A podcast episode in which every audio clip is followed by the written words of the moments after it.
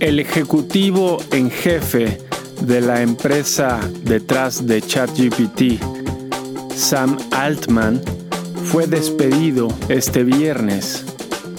Es una buena noticia para el mundo, pues se trataba de un enorme ignorante sobre inteligencia artificial al mando de la más importante empresa de inteligencia artificial.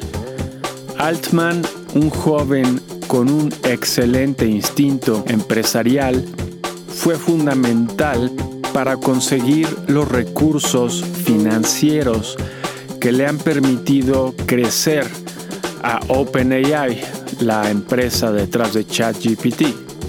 Pero sus ambiciones personales de crear otras empresas a expensas de OpenAI y de relegar a los verdaderos científicos de OpenAI le valieron su inesperada salida. Hoy es el domingo 19 de noviembre del 2023 y este es el volumen 4, número 41 del semanario El inversionista.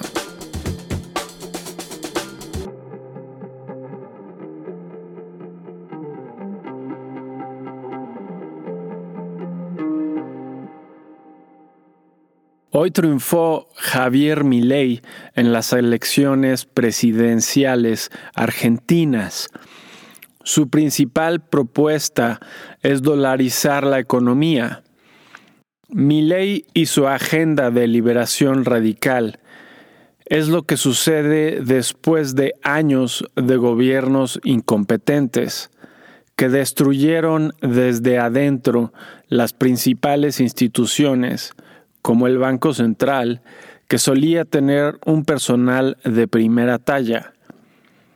Desafortunadamente, la política radical de Milley será muy costosa para la población en el corto plazo y tampoco será la panacea en el largo plazo. No solo es muy costoso implementar un plan tan radical, sino que Argentina está lejos, literalmente, del mundo desarrollado, y será difícil que logre tener el desarrollo industrial necesario para alcanzar un buen nivel de vida. En México, por fortuna, el presidente no logró destruir todas las instituciones. Sí ha destruido de facto al IFAI, a la CEP y al Seguro Social pero el INE sigue existiendo, aun si apenas se sostiene con las reducciones presupuestales que ha sufrido. La Suprema Corte y la UNAM padecen algo similar. El INEGI parece no haber sufrido, afortunadamente. Lo mismo sucede con el Banco de México, a pesar de la última terrible designación para subgobernador pero el creciente endeudamiento, acompañado de la falta de crecimiento, sí podría desencadenar una crisis fiscal. Esperemos, por el bien de todos, que no lleguemos a ello. En política, los presidentes Joe Biden y Xi Jinping tuvieron el anticipado encuentro en San Francisco, Después de una reunión de cuatro horas, los mandatarios acordaron reanudar el contacto entre sus fuerzas militares. Sin duda, significa una reducción en la tensión global que existe debido a las guerras en Ucrania y Gaza. A propósito de la invasión israelí a la franja de Gaza, el periódico Financial Times reporta que las fuerzas israelitas esparcieron volantes en cuatro poblaciones palestinas, indicando a los residentes que por su propia seguridad deben evacuar sus hogares e irse a los refugios conocidos. Mientras tanto, el número de muertos por los atentados del grupo terrorista Hamas fue corregido de 1.400 originalmente reportados a 1.200. En Texas, Estados Unidos, se aprobó una ley para permitir el arresto y encarcelamiento de inmigrantes ilegales. En México, los empresarios del sector turismo pidieron desmilitarizar el sector. El presidente propuso una terna patética para ministro de la Suprema Corte esta semana. La terna incluye a la hermana del jefe de gobierno del Distrito Federal, Martí Batres, y a la hermana de la joven secretaria de Gobernación.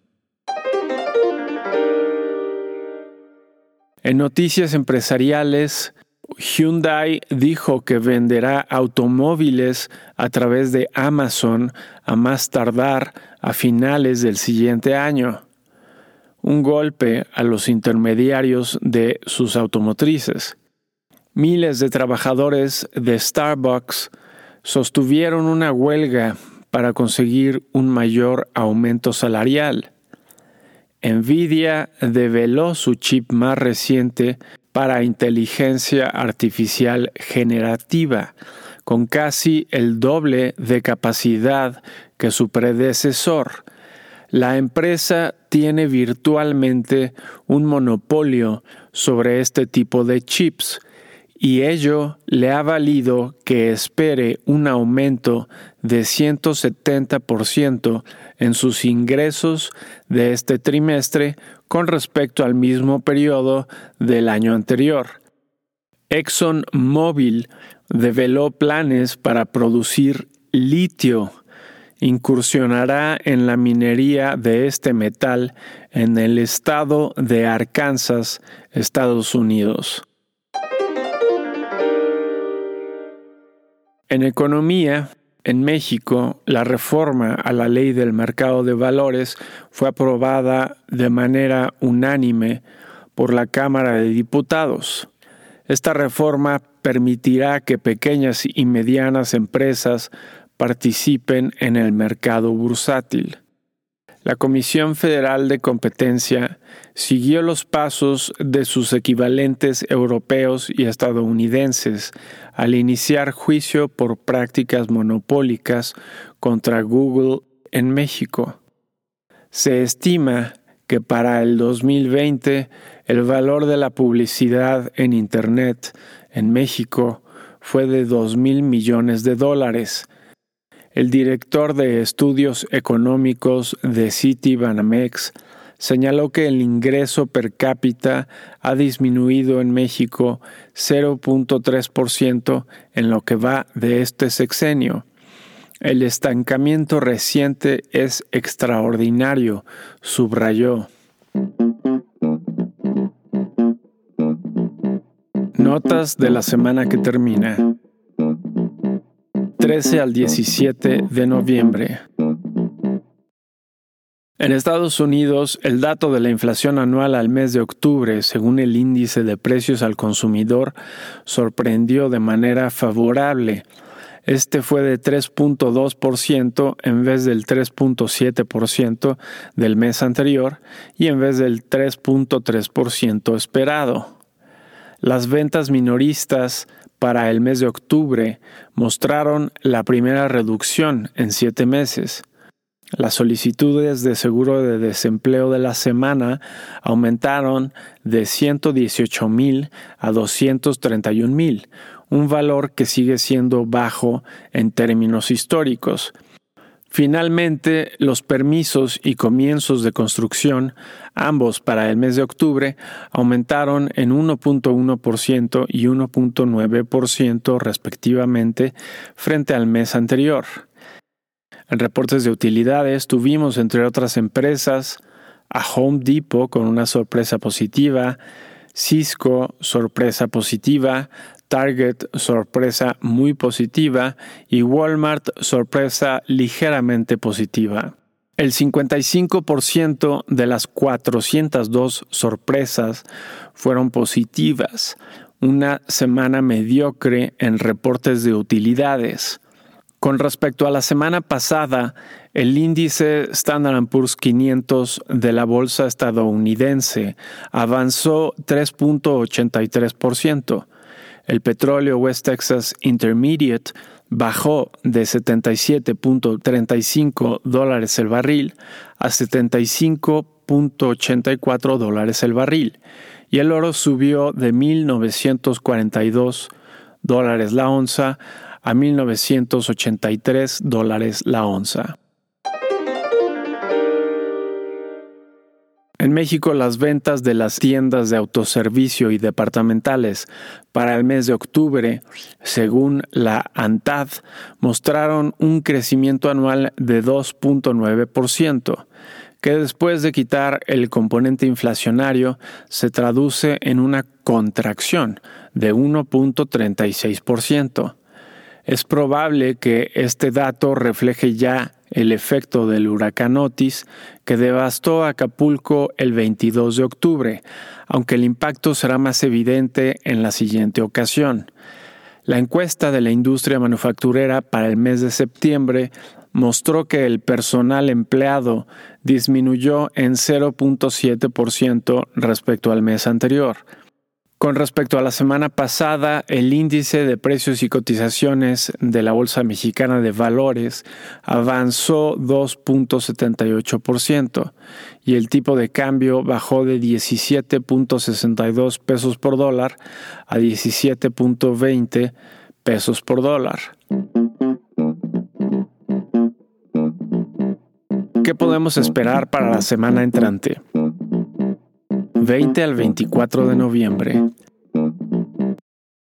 En Estados Unidos, el martes tendremos las ventas de casas existentes para el mes de octubre. Ese mismo día tendremos las minutas de la última decisión de la Reserva Federal. El miércoles tendremos las órdenes de bienes duraderos para el mes de octubre con y sin automóviles, las solicitudes de seguro de desempleo de la semana, las órdenes de bienes de capital para el mes de octubre y la confianza del consumidor según la Universidad de Michigan. El jueves es día de gracias y el viernes, conocido como Black Friday, no habrá noticias de interés. En reportes de utilidades tendremos entre otras empresas a Zoom, Nvidia, Lowe's, Autodesk, HP y Best Buy. En México, el lunes es el día de la revolución. El miércoles tendremos las ventas minoristas para el mes de septiembre. El jueves tendremos las minutas de la última decisión del Banco de México.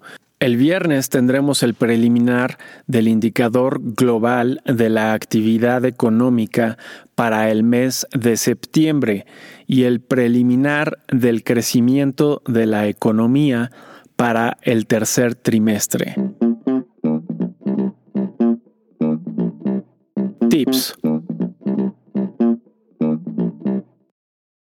La menor inflación estadounidense que se reportó esta semana impulsó las bolsas y redujo considerablemente el tipo de cambio, consideramos que es buen momento para adquirir dólares e invertirlos en un ETF de un índice representativo como el Russell 2000 o bien en acciones del sector energético.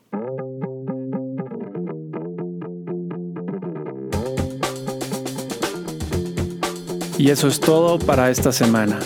Si te interesa consultar la versión completa, ver números anteriores o suscribirte para recibir el inversionista de forma gratuita, lo puedes hacer a través del sitio elinversionistaonline.com.